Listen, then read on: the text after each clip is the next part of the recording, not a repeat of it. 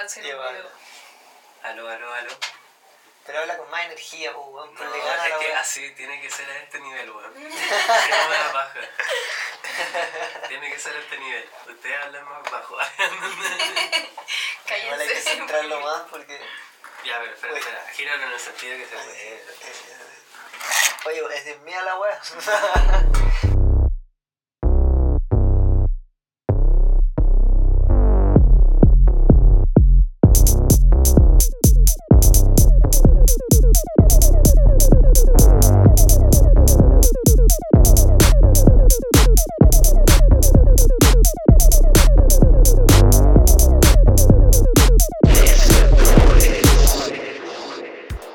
Bienvenidos a un nuevo capítulo de Desertores. Bueno, como notaron, tenemos una invitada. Acá está Natalia Acá Polar. está riéndose.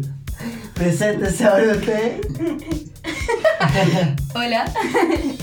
bueno, mi nombre es Natalia Polanco. Eh, tengo 22 años. Ah, no sé qué más decir. ¿Qué haces? ¿Qué te gusta? Puta, soy desertora. Eh, estoy congelada en artes visuales. Y eso.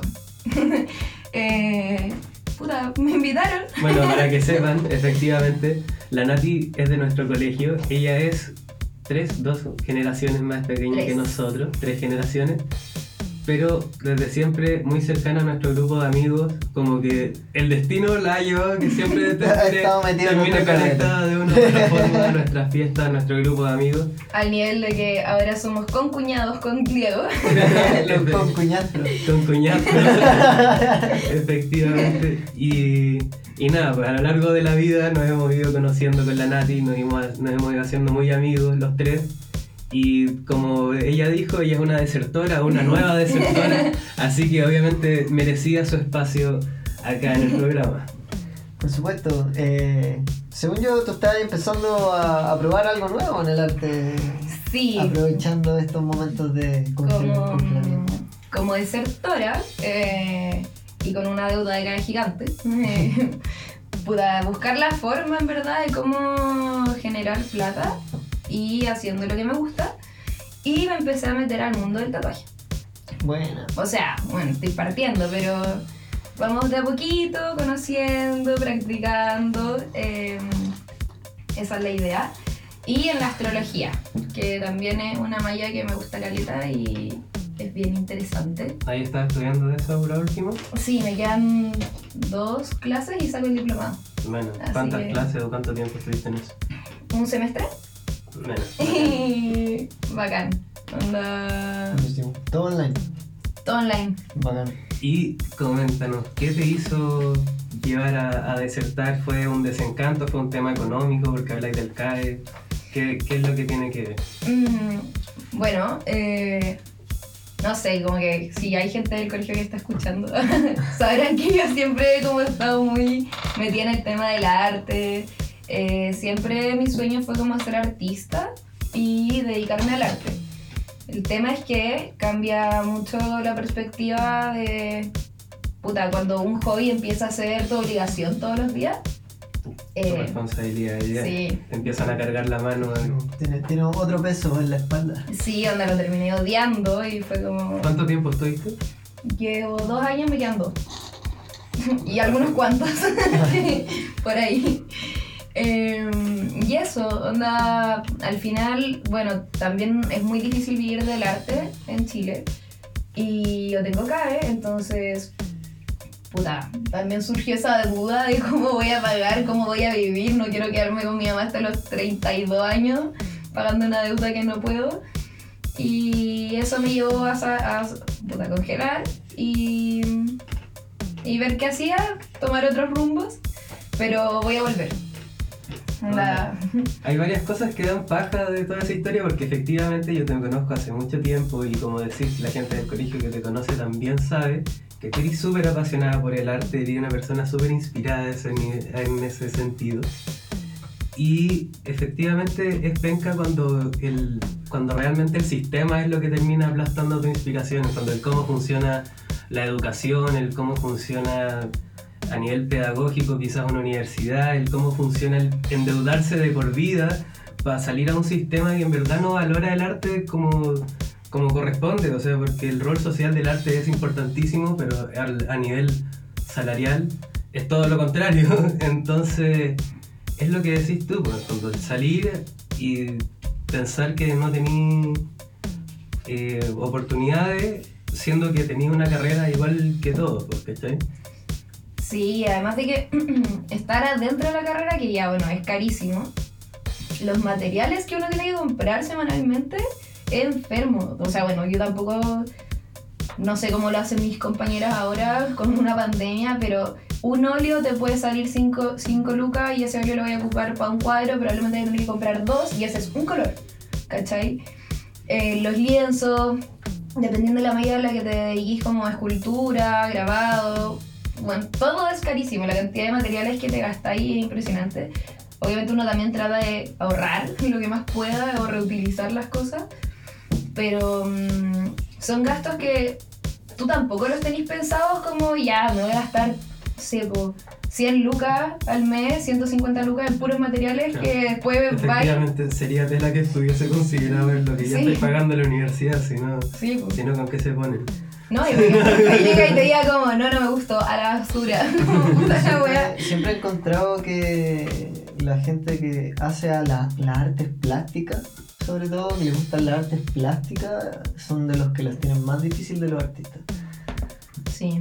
Y, y yo creo que es una razón por la que muchos terminan siendo al final profe de arte.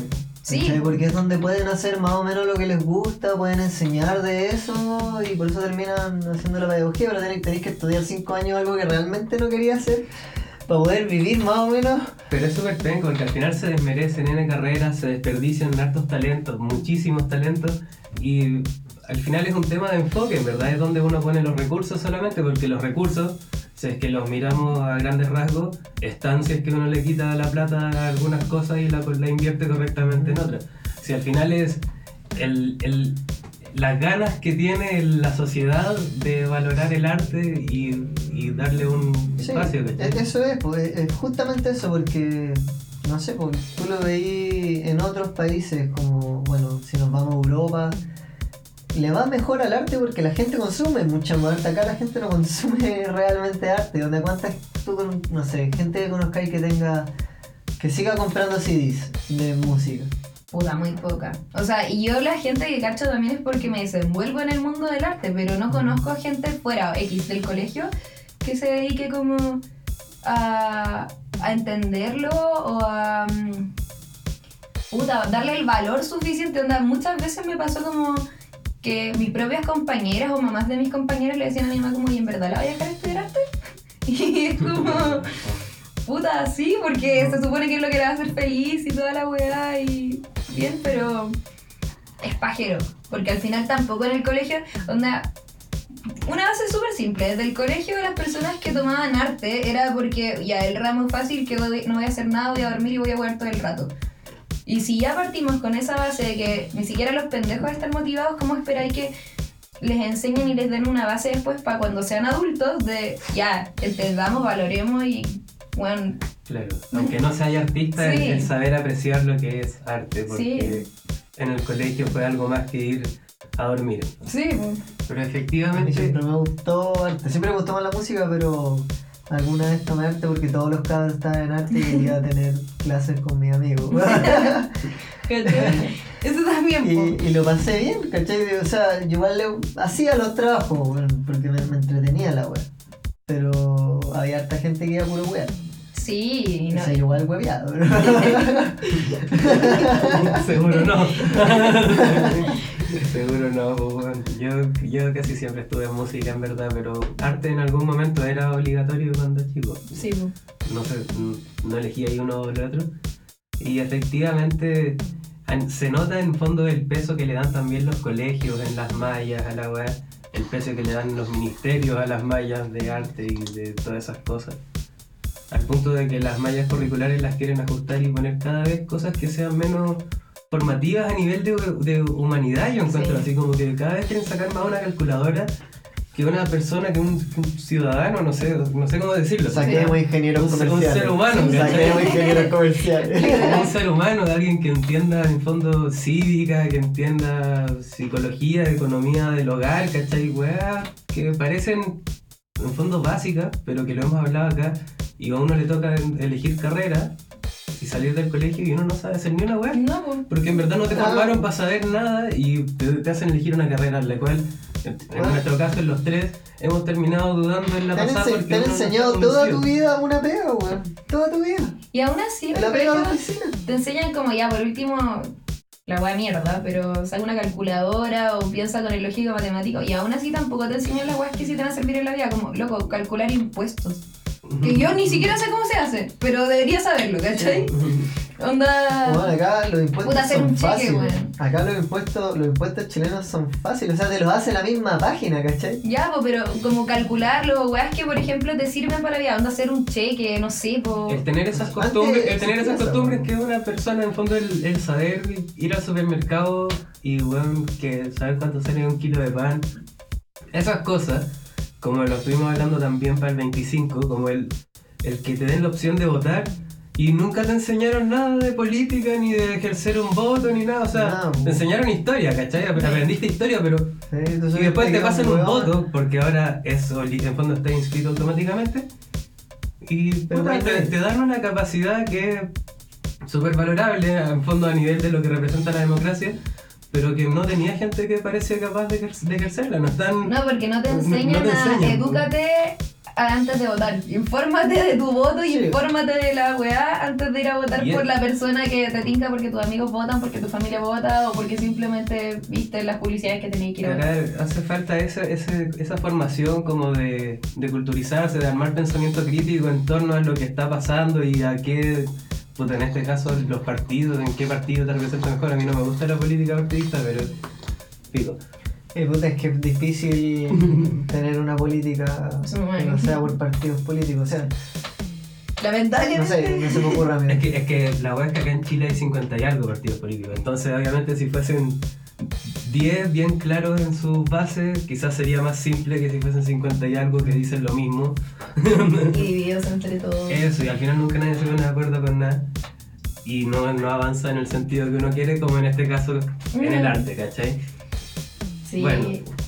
Y dejemos eso de lado y vamos hacia adelante. Dijiste que querías retomar el tema de volver a clases en fondo, pero estáis tatuando. Sí. Comentaste. Empezaste a tatuar hace poco. He visto Sí. tus trabajos y me gustan. Eh, pinta hermoso, dibuja hermoso, o no sé, técnicamente voy a decir dibuja. Gracias. Eh, pero empezó a tatuar ahora hace no sé cuánto. ¿Una semana? ¿Dos?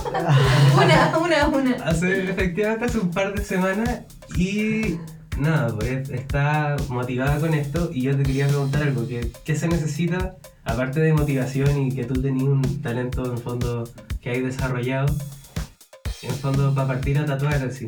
La máquina, ¿cuánta plata es más o menos? ¿Qué recomendáis? Puta, yo en realidad fue muy... ¿O cómo, cómo aprendiste en fondo? Fue muy chistoso porque yo vengo de una familia muy alternativa en general. Eh, entonces, nada, bueno, yo mi retiro del 10%, toda la weá. Y mi prima también quería partir tatuando. Onda, no sé, todos son muy artísticos. Mi mamá es diseñadora, mi prima es diseñadora, mi hermana, mi primo, la abuela de mi primo. ¿Tu prima- ¿Y tu prima diseñadora era la que quería empezar a Sí. tatuar? Ya. ¿Ella qué edad tiene o cómo se llama? Tiene mi misma edad. Ya. Se llama Isidora eh, González. Isi.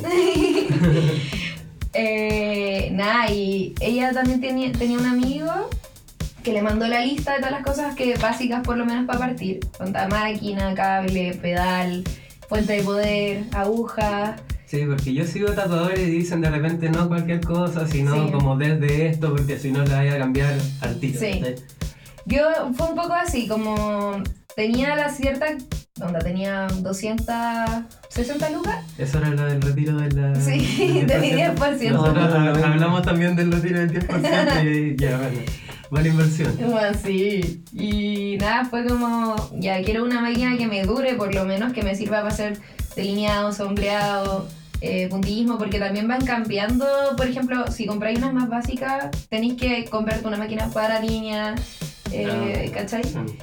Em, y nada, eh, gasté la plata en eso, la invertí, compramos todos juntas. Yo salí con algunos problemas, que si alguien quiere partir igual, ojo. Eh, pucha, a mí no me funcionaba la máquina al principio bien. Entonces tuve que empezar a cachar y cambié todo. En vez de partir cambiando la máquina, cambié el pedal, cambié después la fuente de poder, cambié los cables.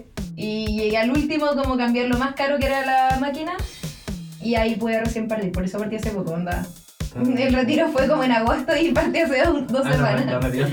Sí. ya, pero bueno, Y eso. motivado aparte. No, Te trataste, te, te di también, pues que te habías tatuado a ti misma. ¿Qué wea, qué wea eso? ¿Es muy difícil? eh, ¿Es incómodo? ¿Es doloroso? es incómodo porque la posición en la que elegí, lo tengo en el La- tobillo. Expliquémoslo. Lo tengo en el tobillo de la pierna Izquierda. izquierda hacia adentro. Em, y en verdad fue muy suicida. Onda. Sí, pues porque si decís que lleváis dos semanas, significa que este tatuaje te lo Sí. hiciste así partiendo. sí, onda literal. Onda, ah, tengo la máquina y te tatuaje. Pero para mí Sí, como- eso hace los de real, weón. Todos los tatuadores que conozco dicen mis primeros tatuajes fueron a mí mismo, weón. Es que sí, pero. En la onda, mano, así. Agarré una ma es que agarré la piel falsa y dibujé y después agarré una naranja y, se- y bueno, son muy distintas las dos. Y una amiga que también tatúa me dijo como, bueno, anda contigo. Y ya, onda, prendí la máquina, cambié la aguja, todo. Y no lo dibujé antes, sino que fui dibujando con la Ah, sea, máquina en la mano. Natural. También muy suicida, pero puta, yo encuentro que Freehand. quedó bacán. y sí, incómodo porque la posición, pero no duele, porque yo creo que eso sirve, como ir cachando cuánto vais metiendo la aguja. ¿Cuánto- ¿Cuántos tatuajes hay hecho aparte de eso? ¿Cuántos lleváis? Cinco, Cinco. cinco. Muy Saludos a todos los conejillos de India. Gracias, cabrón. Sí, es que es necesario, porque si no tendría que haber hecho cinco tatuajes y eso es mucho. cinco tatuajes en una semana, entonces hay que ir probando en uno, pero en otros también. pues. Sí, no, y eso fue bacán, onda. Como lo que tú decías y así, me, mucha gente me dijo como, aguanta, tengo mucha fe, dale. y me pasaron su piel Sí, como, sí, hay que puro darle. Yo ayer hablaba con la Peña Díaz. ya. Hace un rato hablamos de la Peña, estuvimos conversando con ella y le dije, cacha que va a venir la Nati. La Peña me dijo, oye, invítenme. Le dije, va a venir la Nati y empezó a tatuar hace poco. Le dije que íbamos a hablar de eso. Le dije, cuando la Nati encuentre su estilo, porque creo- siento que todo artista y toda persona que tatúa también se, se siente más llevada por un tipo, de, un tipo de tipo de tatuaje. arte, ¿cachai? Una, Sí. una rama de la De repente inventan Entonces- lo propio, de repente caen en alguna Claro, entonces yo le decía, siento que la Nati va a encontrar su estilo y decir así como, oh, weón, ese es un tatuaje de la Nati, ¿cachai? O no sé, pues no sé si conocen a otros tatuadores, de ahí más adelante les vamos a recomendar un par de tatuadores, pero se les nota cuando hacen algo que es lo suyo a cuando, de hecho, hay varias veces ni directamente no hacen tatuajes Sí. que no son de su estilo. Y eso siento que obviamente ahora estáis aprendiendo y, y agarrando el, el manejo, el peso de la máquina, todo eso. Pero cuando agarriste estilo, vaya a ser así excelente. Yo- Porque yo lo estoy haciendo bien, entonces es lo que te digo, es un tema de agarrar tú, Sí. de ponerle de, de lo tuyo y ser más... Yo igual tengo como mi propia esencia en, el- en dibujos, que Sí. eso es lo que quiero Yo como sé, empezar eso, a tatuar. yo, lo, yo lo sé, por eso es que lo- me lo imagino y es como esos son bonitos tatuajes, está ahí ese, ese trazado que, que usáis, me gusta. No sé si es trazado la palabra, pero es como el, el tipo de línea, la, Sí. la curva, la sinuosidad de la curva. es como lindo, entonces es lindo. Entonces, eso, en pasarlo al tatuaje, en fondo cuando lo logréis agarrar, va a ser bacán. Sí, o sea, ese es mi plan a futuro. Lo único que me da un poco de miedo es que son eh, dibujos de una línea, ¿cachai? Ujú. Que vais dibujando sobre el mismo y va saliendo. Entonces, bueno, obviamente ahora no porque estoy aprendiendo, pero me tinca igual peludo mantener la aguja, como obviamente igual uno para, como por los ángulos. Pero es súper distinto una aguja con piel a agarrar un lápiz y hacer como... Pero si tenía el stencil, si lo, lo dibujáis así en el stencil y después le pegáis la piel, es solo después seguir tu rastro. Sí, po, pero aún así, como que no se note que no se note como lo el, el hecho de que estén como, se- como separadas. Claro, que sea una La sola misma línea, continuidad. sí. Ah, ya, Sí, perfecto. porque ¿Cachai? si no, se- en el Tendría fondo como que siento que sería como algo relleno. Exacto. En el fondo como hacer un, un dibujo y rellenarlo sería más parecido al, Sí. al hacer la línea continua. Igual te, cuesta, Es que te costaría te- hacer el mismo dibujo dos veces exactamente igual. Ahí les vamos a dejar los Sí. Instagram de la Nati porque creo que tenía uno personal Sí. y otro que es de, de tu contenido de arte. Les vamos a dejar los Instagram porque van a entender de qué estamos hablando ahora exactamente. de, de lo que a ella le gusta dibujar. Sí, em, bueno, el último, el que está con mis dibujos, tampoco está tan activo. Tengo que volver a reactivarlo. Sí. Ahora Pero- va a empezar a tener tatuajes. Sí, ahora tiene tatuaje, empezar a tener tatuaje. Eh, no, pero eso, básicamente. Es como. Y bueno, lo que creo que tengo un poco a mi favor es que. eh, en el colegio no hay nadie que tatúe. No, ¿Cachai? Ese, primer círculo es. No hay es nadie, un ni-. Mi generación es como más arriba mía, como ustedes, o para arriba, Sí. ni para abajo. Entonces, tengo. La mayoría de la gente que me ha hablado son gente como del colegio que dice, como, weón, caché que estoy tatuando, ya tatúame, o cuánto estoy cobrando. Y bacán que, por ejemplo.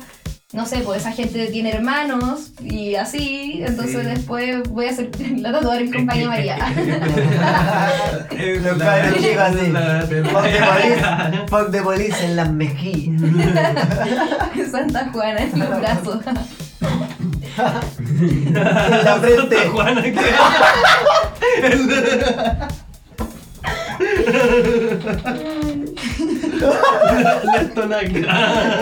En la frente. Un- en la frente. Una vela en la frente. No iba a apagarla yo. No, pero efectivamente hay un buen público ahí.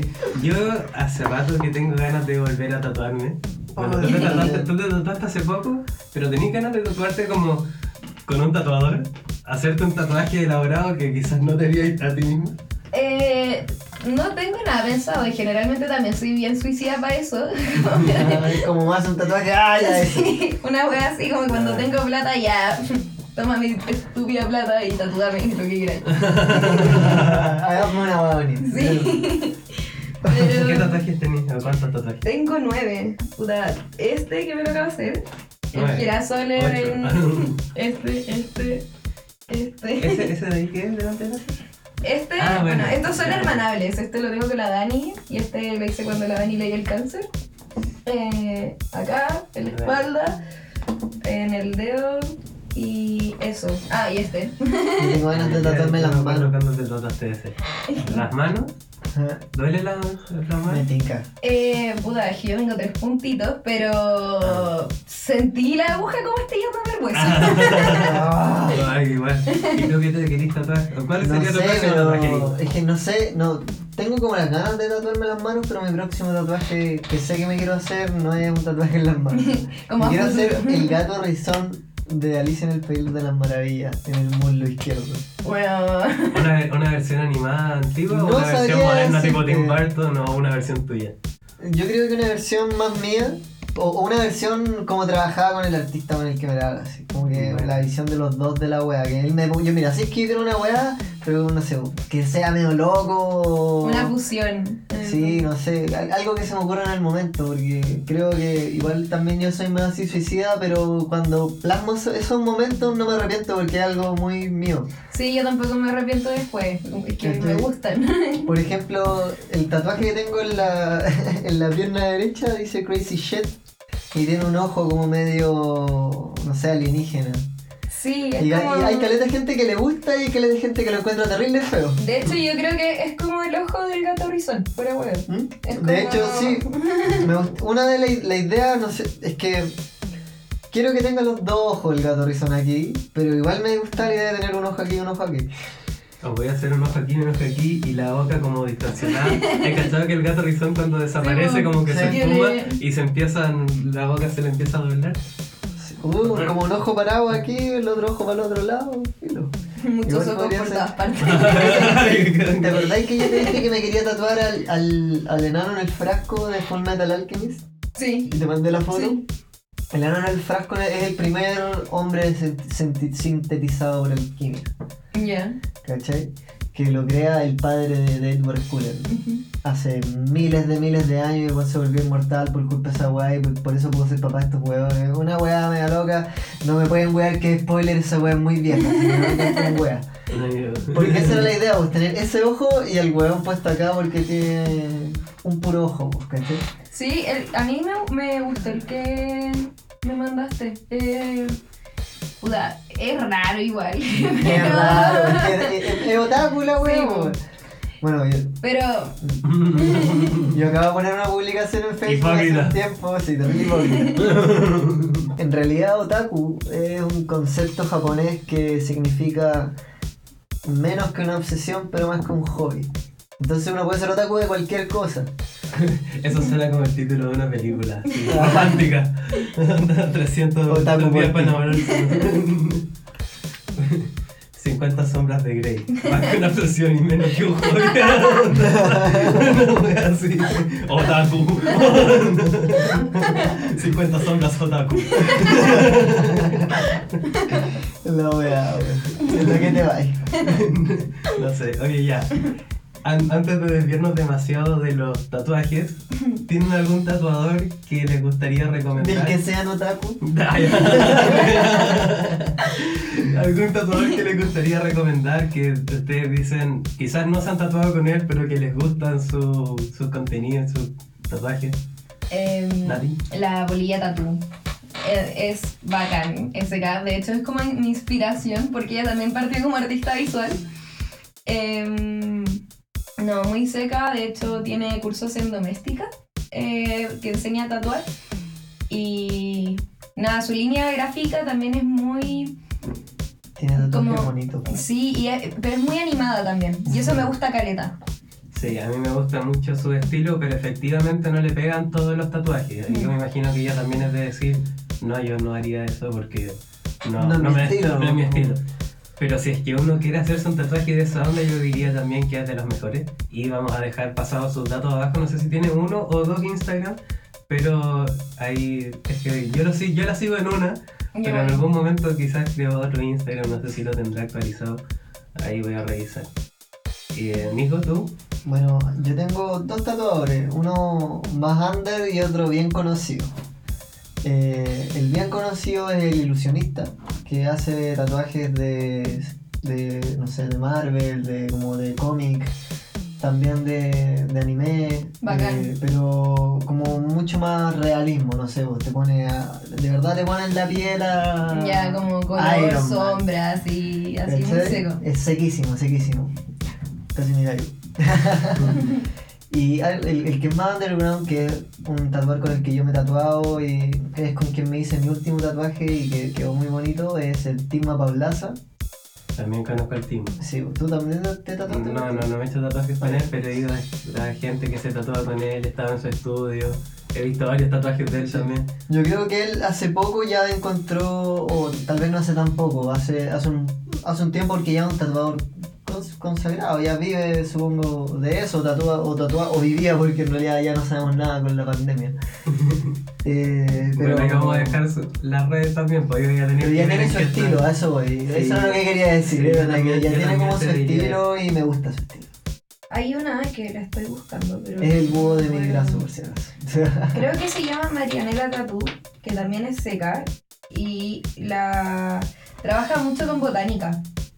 Onda, igual la polilla Tatú también hace botánica, pero esta buena realmente se dedica a la botánica, la ha estudiado, creo que también parte como artista visual. Onda, es la que también ha participado con, en proyectos con 31 minutos. Onda, Buenísimo. es sequísima, es bacán. Onda, mi prototipo de persona que quiero ser es ella. Bueno, y los estilos también más o menos Sí. en esa onda. Sí. Ya, yo, mis datos son, bueno, mi tatuador, que efectivamente es más, es más under, Perdón. es el, es el Diego Tatú, que él, con él me he hecho mis tatuajes, todos mis tatuajes, desde que él tiene 19 años que yo me tatúo con él, él también estudiaba arte para época, me acuerdo, él es más chico que yo de hecho.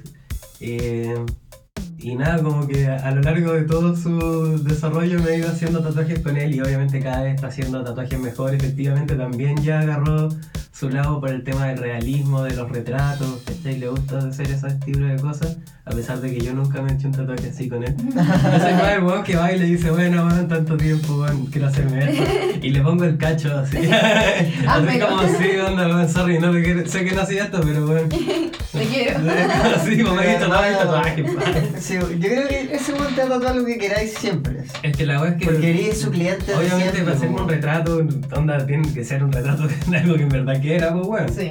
Es un retrato, o sea, se en la, en la cara de algo, de alguien, hace de también. les- eh, si tiene trabajo es súper bonito, por eso les voy a ¿Te dejar el llega un retrato del Garfield? Eh, No te llega en el pecho así, pero tal vez en una quizás piel. quizás no un retrato, pero un tatuaje referencial, de, eh, simbólico, conmemorativo, pero, Comunicate el chiquitín. pero no sé si algo tan.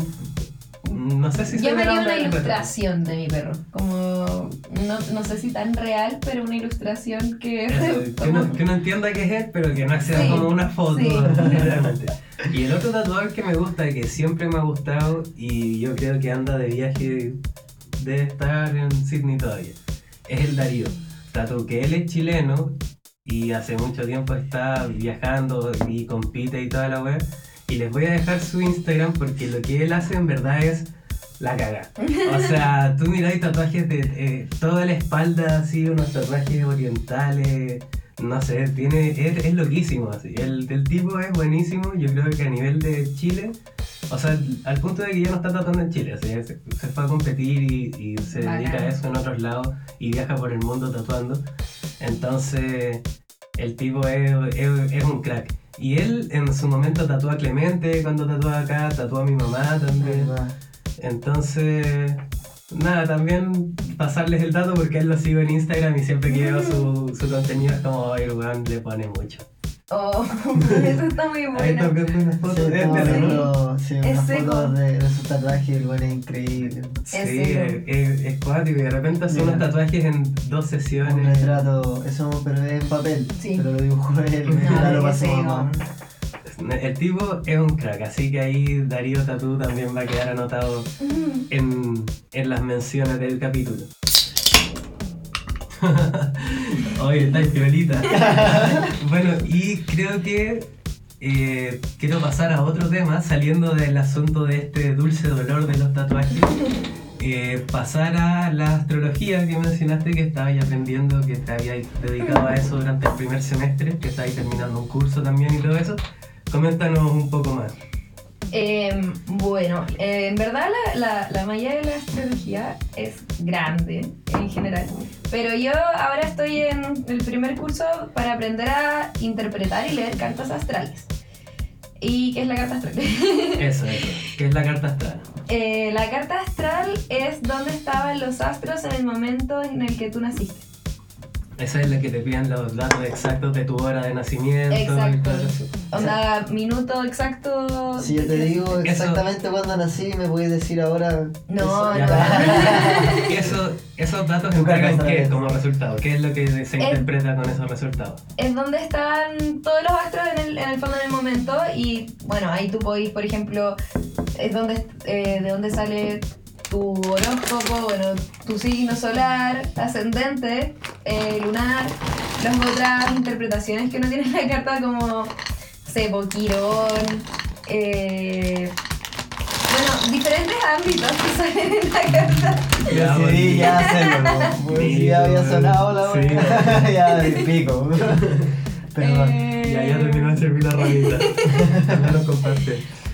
Em. Y eso, por ejemplo, a ver, tú en la carta astral podéis ver relación mamá, tu relación con tu mamá, con tu papá, con tu hermano, eh, amistades, em, trabajo, dinero, hay un, un aspecto que es misión de vida, en el fondo que es un poco... em, ¿Para qué estás hecho en este plano? Como a qué te deberías dedicar, por ejemplo, laboralmente o, o para llegar a tu misión de vida, ¿cachai? Em, y todo esto hablando del karma, Claro, todo lo- todo esto basado como en tu, en tu rol astral, en, en el rol que desempeñas en base a la posición de, Exacto. de todo esto, en base a la, a la carta astral que está conectada. Y todo esto en este plano se supone que uno está. La carta te muestra los karmas. Karma entiéndase como positivo y negativo. Todas las consecuencias que te tocan como trabajar en este plano que mm, no hiciste o hiciste en otras vidas y que te toca trabajarla ahora. ¿Cachai? Y. Es. Es, como una mochila que andáis trayendo que te puede tirar para arriba o para abajo. Eh, o sea, no como que te pueda tirar para arriba o para abajo, es lo que tú eres, ¿cachai? Y es lo que tú tienes que trabajar. Onda, tanto negativo como positivamente, las cosas que tú estás hecho. Onda, por ejemplo, ¿Y t- ¿Está relacionado con alguna corriente religiosa directamente o indirectamente que tú digas sí tiene que ver con, eh, con el Mm. budismo, con algo que tú... puta, hay caleta de gente que lo relaciona con corrientes religiosas según su religión también. Yo no soy muy fan de la religión, entonces yo lo considero como una, una ley Una- más más... como una ciencia. Sí, como... No, pero claro, pero Creo en la me refiero- energía. Me refiero per se no está ligada a ninguna religión, No. cuando es, es un estudio a- aparte de cualquier cosa. Sí. Es que como empezaste a comentar el tema de- del karma y todas esas cosas, dije quizás involucra Mm. conceptos que... Porque hay religiones que Sí. abordan esos conceptos, por eso pregunta. Pero igual la astrología es una ciencia, pues es el estudio de los pues. Sí, pero por ejemplo eso de vidas pasadas, a mí igual se me hace raro que tengo compañeras súper católicas y creo dentro de lo que me dijo el compañero María, según yo, eh, la, la reencarnación no es parte de, Claro. de eso. Pero yo soy creyente de una onda así. Yo en verdad no soy creyente de muchas cosas, pero eh, sí en conceptos de energía. Eh, siento que hay, en fondo, la energía realmente no es infinita y efectivamente se, se tiene que ir transformando. Entonces, lo que nosotros le llamamos espíritu es esa energía que va fluyendo de persona en persona y efectivamente a ti te llega un espíritu que lleva tiempo en transitando este plano y, y efectivamente uno tiene como que completar las ansias que tiene ese espíritu. Yo tu- eh, fui a una terapia que efectivamente era relacionada con el budismo. eh, y hablaba de eso, en fondo, de cómo, de, de cómo los maestros te trataban de explicar cuál era el rol de tu espíritu en, en esta cosa. Y me interesó la postura más allá de si creía o no en la terapia, porque en verdad yo iba abierto a cualquier cosa, pero me interesó mucho, me pareció un concepto muy interesante. Eso de que en verdad uno no es como que parta de cero, sino que lo que uno tiene adentro ya tiene experiencia propia, entonces hay cosas que incluso pueden no llamarte la atención porque tú ya las aprendiste técnicamente y es súper brillo. Habla exactamente lo mismo, de hecho, eh, la astrología, por lo menos la carta astral te muestra eso, como hay cosas que tú ya no tenés que trabajar en este plano, por ejemplo, porque son cosas que son aprendizajes que ya tienes y que quizás no es tan necesario, pero sí hay otras cosas que tienes que trabajar y eso es un poco lo que te muestra para ayudarte y guiarte. Sí, a mí me sirvió de eso, de guía y me hizo entender mucho el por qué soy como soy en verdad, porque me parecía coherente, por eso es que además me terminó de cerrar la idea y me pareció eh, atraer en fondo, porque efectivamente yo tengo ese rasgo de personalidad de desencantarme con muchas cosas, pero de ser apasionado con lo que me gusta y enfocarme en eso y aprenderlo muy rápido y, y fácil y todo. Pero si es que la cosa no me motiva, es como, yo ya sé hacer esto, no es que no me motive porque no lo pueda hacer, es porque no me motiva porque no me parece interesante Sí. y es algo que puedo hacer, pero no, no me llama.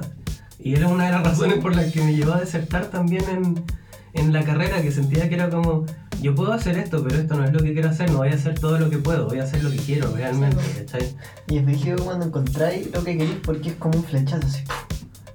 Y a veces uno lo ha sentido antes, porque yo creo que igual hay varias cosas a las que uno podría eventualmente haberse dedicado que te habrían llenado. Generalmente van más o menos lo mismo, te tienen emo- emociones como eh, ligadas a- a la- al acto parecidas, ¿cachai? Eh, y a mí por lo menos me ha pasado dos veces. La primera vez fue cuando jugué waterpolo por primera vez Que te encantaste con el que dije, este me deporte. Y si yo hubiera podido ser profesional de eso, que fue mi parte un poco complicado. Eh, puta, yo creo que habría, habría, siempre me habría, sido algo que siempre me hubiera llenado. Y la, la, la segunda vez que me pasó fue cuando vi a un DJ cómo manejar un público, manejar, de, de verdad darme cuenta cómo manejaban la energía en una fiesta y, y de hecho eso fue lo que me hizo que me gustara la música electrónica, porque yo la- me pasa que yo antes la escuchaba como mucha gente dice que es como, es todo el rato lo mismo, no tienen canción, o sea, no, porque no son canciones, las canciones tienen letra, pues, por definición. No tiene ni letra, parece que Son todo el rato lo mismo. Y es todo el rato lo mismo, como que, que fome, y cómo se baila, y eso. Y, y todas esas respuestas, cuando de verdad te metí a la cuestión, se responden solas con que, bueno, realmente no es todo el rato lo mismo, porque si de verdad le estáis poniendo oreja al- a los tracks, no son lo mismo. El DJ te sube, te baja, weón, de repente te corta el bombo porque no sabéis qué hacer, weón, y después te vuelve a dar y ¡guau! O, o más allá, y eso, de- y, y algo que a mí me hizo mucho que me gustara también es que, weón, que cambió el tema cabrón. Igual yo te iba a comentar para volver al tema que yo siento que efectivamente la música llena el alma y es algo que en fondo, por más veces que tu al- alma reencarne, siempre va a sentirse encantada con la música porque es algo que va evolucionando con el tiempo. Y siento que en fondo no eres humano si no te gusta la música.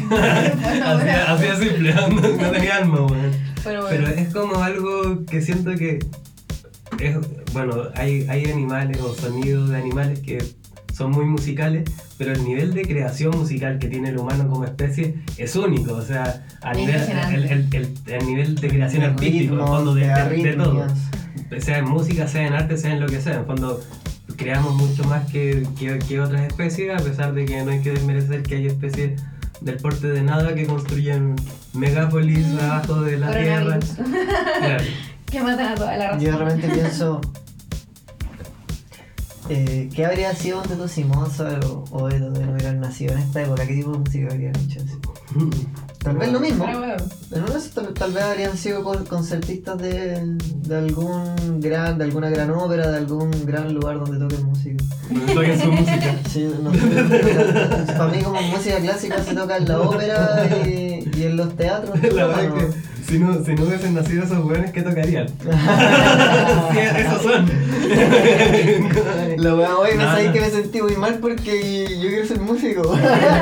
O sea, No, pero es como, es como, es productor como la paradoja, porque en fondo. Sí. Mm, que- No, no, si- pero- Si eliminas a todas las personas que hicieron música clásica, Habríamos Y igual yo, yo, yo siento, yo he hablado de eso con mi hermano que estudia historia y yo siento que como que el- lo que sale en, en Jurassic Park, que la vida siempre encuentra su camino y la weá, en fondo si Mozart no lo hacía, lo iba a hacer a alguien otro. en algún momento. Igual que Igual lo, creo. lo que pasara iba a pasar en algún momento, puede que pasara un par de años después, pero tiene que pasar, es como yo siento que la evolución tiene, va en ese sentido. Algo así era lo que yo quería llegar. Era que ahora hay weones que tienen el mismo talento de, que Mozart o Beethoven encuentro yo, pero el mundo está tan hiperconectado y hay tanto de todo y podéis ver de todos lados que, que ya no es tan sorprendente. pues. Claro. Ahora para que Sí, igual hay tres cabros chicos de de 7 más. años. Hay tres cabros chicos de 7 años en China que ya tocan igual que Ah, Mozart. sí. Weón. ¿Cachai?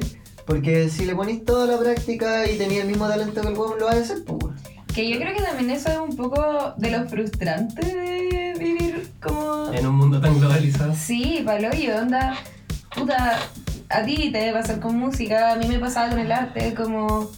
¿Cómo mierda creáis una weá que no. Como... ¿Cómo voy a superar a todos los que están Sí, para arriba? ex- sí, exacto. A todo lo que ya viene. Sí, porque al final estáis todo el rato. Lo que, al- lo que tú querías hacer, alguien ya lo hizo y lo hizo mejor. Y sacar algo de tu cabeza, puta, yo pensaba que era una persona creativa hasta que entré Y fue como, no, anda. Pero Cuesta fue, caleta. fue lo que comentaste también, también hay mucho tema de, de egos, de la Sí. posibilidad de que algo nuevo surja realmente, porque la vanguardia siempre se encuentra con oposición en, en lo que sea. En fondo, sea en, sea en arte o sea en, en tema de guerra, Es en fondo creo- siempre vas a encontrarte con gente que está en contra de esas ideas porque están acostumbrados a ver lo mismo. Entonces, entonces llegar y decirle, mira, esto también pega, en verdad es cambiarle su panorama. Sí. Y yo me imagino que en el arte obviamente hay profesores que deben ser más, más abiertos, pero debe haber profesores que también son más cuadrados y que consideran que el arte es una cosa Sí. y no, no, no lo abstracto que realmente es el arte. Hablando, hablando de eso, yo estoy haciendo un curso que me, me ha ido como abriendo un poco los ojos de acuerdo a eso y, y como nivelando mis expectativas de lo que yo espero de, de- de la música y de lo que yo espero de mi carrera. Que son los secos, son, son secos, weón, de Music Biz. que tienen una academia de distintas cosas. Ellos se dedican a la música, pero en realidad el curso que estoy haciendo yo es de creación de audiencia, así que en realidad le podría servir a cualquier persona que quiera vivir de un arte. Porque lo que te enseña en realidad es a vender tu arte o, o- o a Posición vender producto. En o plataformas. O sea, como- en realidad como, como, como artista en redes sociales. Y ahí te das cuenta de que muchos artistas en la música, sea mucho y sean todos los artes, creo yo, seguimos pensando de que tenemos, para ser exitosos, tenéis que tener un- una escultura en el Louvre. Mm. ¿Cachai? O que yo necesito que me fiche, o sea, que me, que me firme Sony, weón, y que me meta toda la plata en publicidad para con mis tracks, ¿cachai? Y necesito salir en la tele, y necesito que Justin Bieber quiera grabar conmigo, ¿cachai? No sé, y eso en realidad, puta, para hacerte ultramillonario, sí. Ultra, ultramillonario, pero podéis vivir bien de la música creando una audiencia real, ¿cachai? Plasmando lo que harí Lo que en, la- en las redes sociales y en tu arte. Las redes sociales son para armar la gente que te, que te conozca y vea tu arte y, y se haga tu fan y se enamore de lo que hagas y después ya puedes venderle algo. ¿Cachai? ¡Uh! ¡La ramita! Puta la wea. Pero yo lo dejé encima del teléfono. ponle pausa. Ya, ya, ya recogimos la ramita y ya podemos seguir. Logramos rescatar unas pocas. Eso, se salvaron algunas, pero... Que quede constancia que esto es culpa de Andrea Cárdenas. Deja llamar a la Nati. Sí, un saludo, pero te dijeron que estaba ocupado. Eh, ¿de, de qué estábamos hablando? De las redes sociales, de, lo, de las plataformas. Nico, Eh, saludcito. ya sí, está bien. Eh, estábamos hablando de, la- de que cómo podían en realidad ocupar las redes sociales para armar, bueno, en el curso le dicen tribu, porque es un concepto de, en realidad muy humano, pues los humanos desde que aparecieron se juntaban en tribu y nosotros re- realmente necesitamos esa, esa tribu y esa tribu puede ser nuestro amigo, eh, nosotros somos de la tribu del mejor, de- de- del artista que más te gusta, tú eres parte de su tribu porque tú estás pendiente de lo que saca, te preocupáis de ver donde si el está mal, te, igual te preocupa, ¿cachai? Donde si el está sacando canciones malas, o ¿qué le pasa a este loco, ¿cachai? O si lo veis que le da cáncer, qué sé yo. Me encanta el concepto de tribu, por eso sobre todo que ahora, bueno, voy a, voy a decir algo que va, no estoy con el tema, pero el concepto de crianza en tribu a mí me encanta. Como cuando las mamás lo ocupan para hacer una crianza eh, en el que en el fondo participa un entorno, no solamente dos individuos, Bueno, toda la familia. toda la familia o amigos o quien sea. eh, Yo creo que eso ayuda también mucho a lo que comentamos al principio, al cómo uno se desenvuelve finalmente dentro de la sociedad y cuál es tu rol dentro de la sociedad que actualmente en fondo uno empieza a cumplir un rol a los 18 años y no te han enseñado nada realmente. Ese tipo de crianza, según yo, fomenta el, el mantenerte participativo Sí. siempre y, y en fondo y, y entender que el rol también se va dando por etapas, porque uno al final es eso, son, Es convivir, son fases weón. y, y roles. Te enseña a convivir, weón. y a no ser tan individualista. El tener roce, el darte cuenta, o sea, disculpa, uno se tiene que mandar cagazos para aprender, ¿cachai? Sí, Sí. pero es, es penca tener que cumplir 20 años para poder recién Sí. mandarse cagazos y que no te lo hayan, Sí, que no te lo hayan hecho planteártelo antes. O sea, yo creo que muchos problemas de la sociedad, como la conocemos y de, y de cómo las personas se han ido como criando, es porque muchas familias son así, no, mis cabros chicos, weón, y nadie puede hablarle a mis cabros chicos y nadie me puede mirar, weón, casi. Que también es un poco como, por ejemplo, en nuestro Y- colegio, la no típica eh, educación tradicional de, bueno, lo haces porque yo te lo digo y Mm. en el fondo... Está en mi casa. Sí, básicamente eso y, y, Claro. y en el fondo sal del colegio, eh, estudia una carrera, eh, termina la carrera, cásate, ten hijos, no sé, weón. Eso, en, en Pero- la, en la vida tradicional Sí, también, en el fondo, como no, nadie te da el permiso de decir como loco. Bueno, si no sabéis qué estudiar, espérate, bueno, averigua, incursa. En una de esas no necesitáis estudiar en una universidad, ¿cachai? Esa, Mm. para mí esa opción de verdad como que ya, me habían dicho de que podía estudiar en un instituto, pero realmente Sí. no me lo creía, ¿cachai? Para mí era, no, weón, igual, no, en un instituto. Sí, no. a mí, a mí también es como la misma bola.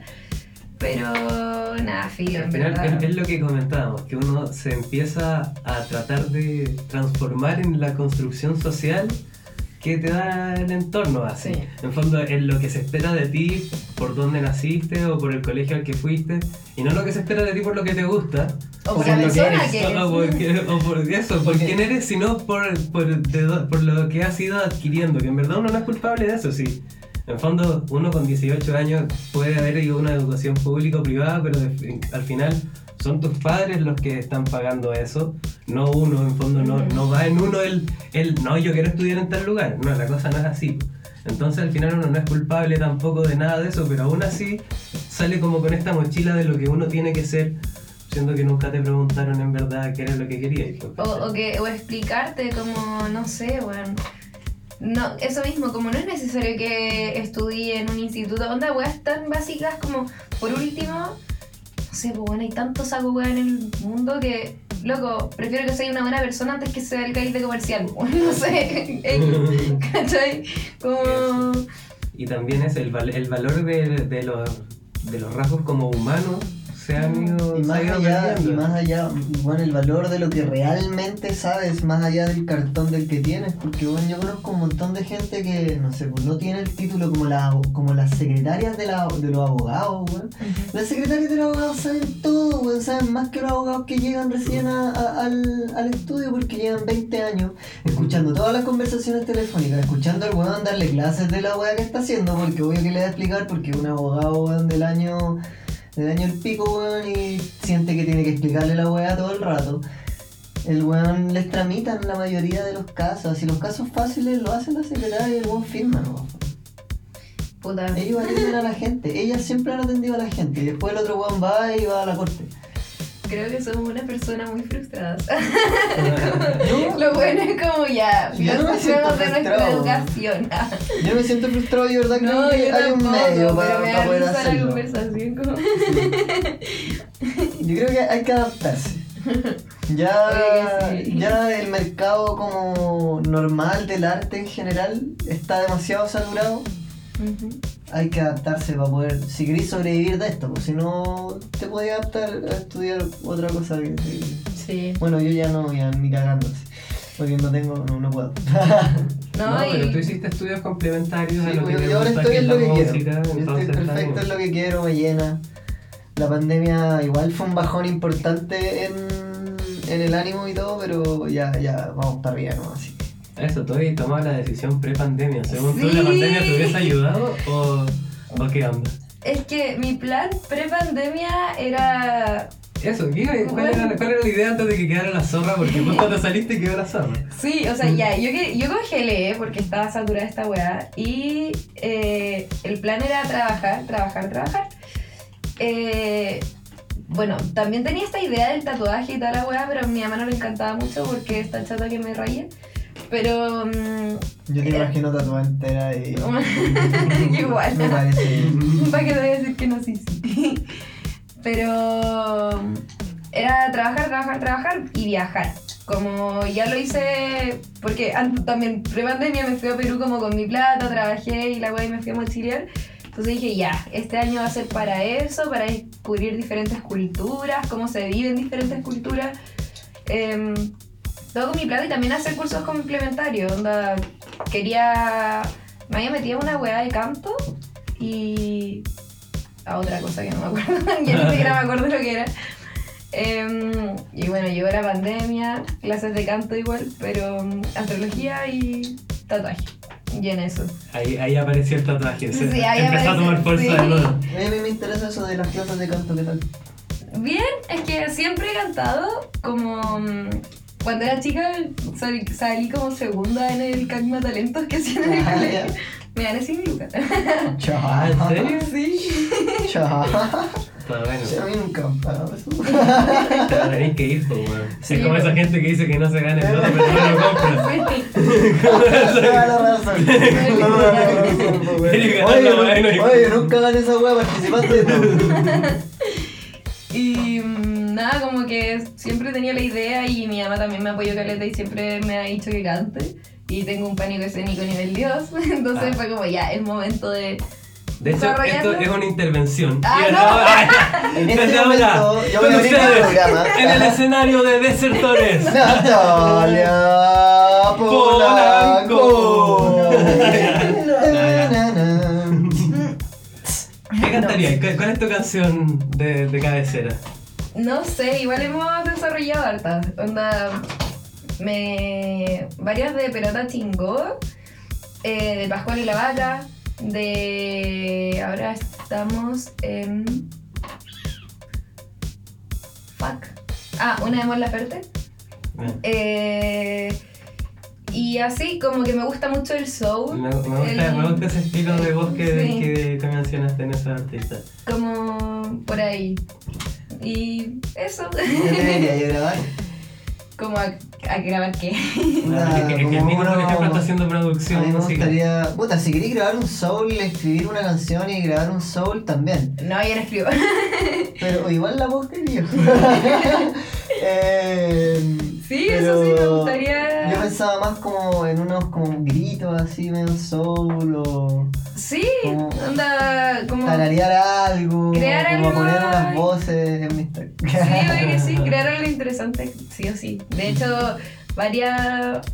Onda, mi profe de canto es el pololo de mi prima, que. Es un- De la de los tatuajes, la hice. No, la otra es que somos como que Har- Hartos primos. Somos muchísimos. Y nada, el José también es seco. También tiene un podcast, de hecho. de Lo vamos a dejar pasado. Eh, y nada, él también me impulsó caleta, como, bueno, Nati, yo te he escuchado cantar y cantemos. o el pololo de la Javi Meléndez también, que el Ricardo tiene una banda y me ha dicho como, ya, hagamos algo, creemos algo juntos. Y cool, pero un pánico escénico. no sé. Ya, pero igual. Y, pero, Pero ¿y en qué, contexto, en qué contexto te gusta cantar? ¿Grabado? Sola en mi pieza. Conmigo.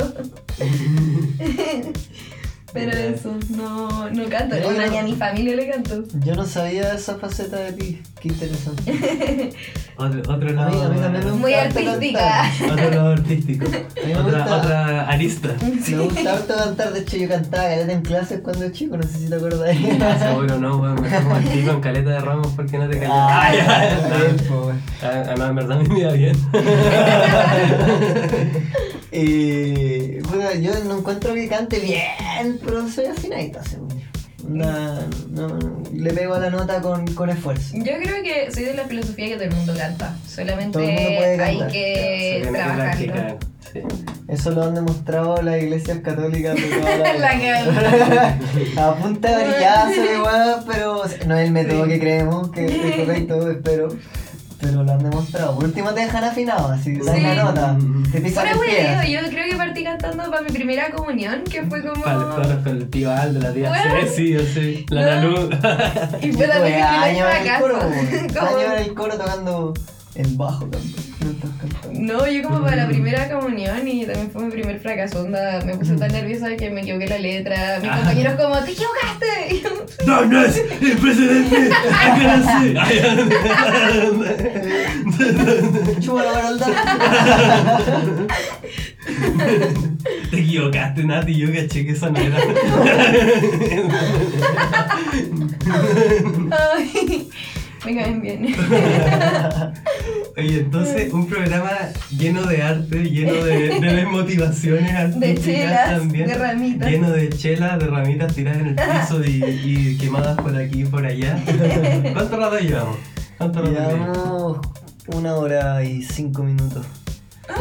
Creo que ahora sí es hora de empezar a cerrar el programa. Hace un rato hizo esa weá y llevamos como Yo no 40 quería echar, los, los episodios con invitados se, permite más tiempo, estamos con una tremenda No, no, se me había pasado más rápido el tiempo, fue la bola nomás. Pero nada, yo me caí de la risa, en verdad, Nati. Muchas gracias por Gracias venir. a Tremenda, ustedes. tremenda invitada. Qué rico haberte visto después de todo este tiempo también, Sí. porque hace rato no nos veíamos. Y, y nada, pues, Nico, palabras al cierre. Bueno, ha sido un lindo capítulo, pero bien, bien chistoso, bien accidentado también, pero, pero son cosas que pasan y, y lo, lo sorteamos bien. Tuvimos sesión de fotos también, así que en las redes sociales, que se las vamos a dejar acá abajo igual que siempre, van a ver nuestra sesión de fotos que la vamos a subir pronto, probablemente a la par del capítulo que va a estar para fines de esta semana. Así que nada, pues nuevamente repetir las gracias, un, un, un agrado de persona, de invitada y de, Gracias a y de todo, de podcaster. Y gracias a ustedes que nos están escuchando, de a poquito hay, hay gente que nos escucha, así que de corazón a ustedes, gracias por apoyarnos y Sí, un abrazo a todos. son la razón por la que nos despertamos en la mañana. que estén muy bien, saludos a todos. Chao. Chao. Adiós.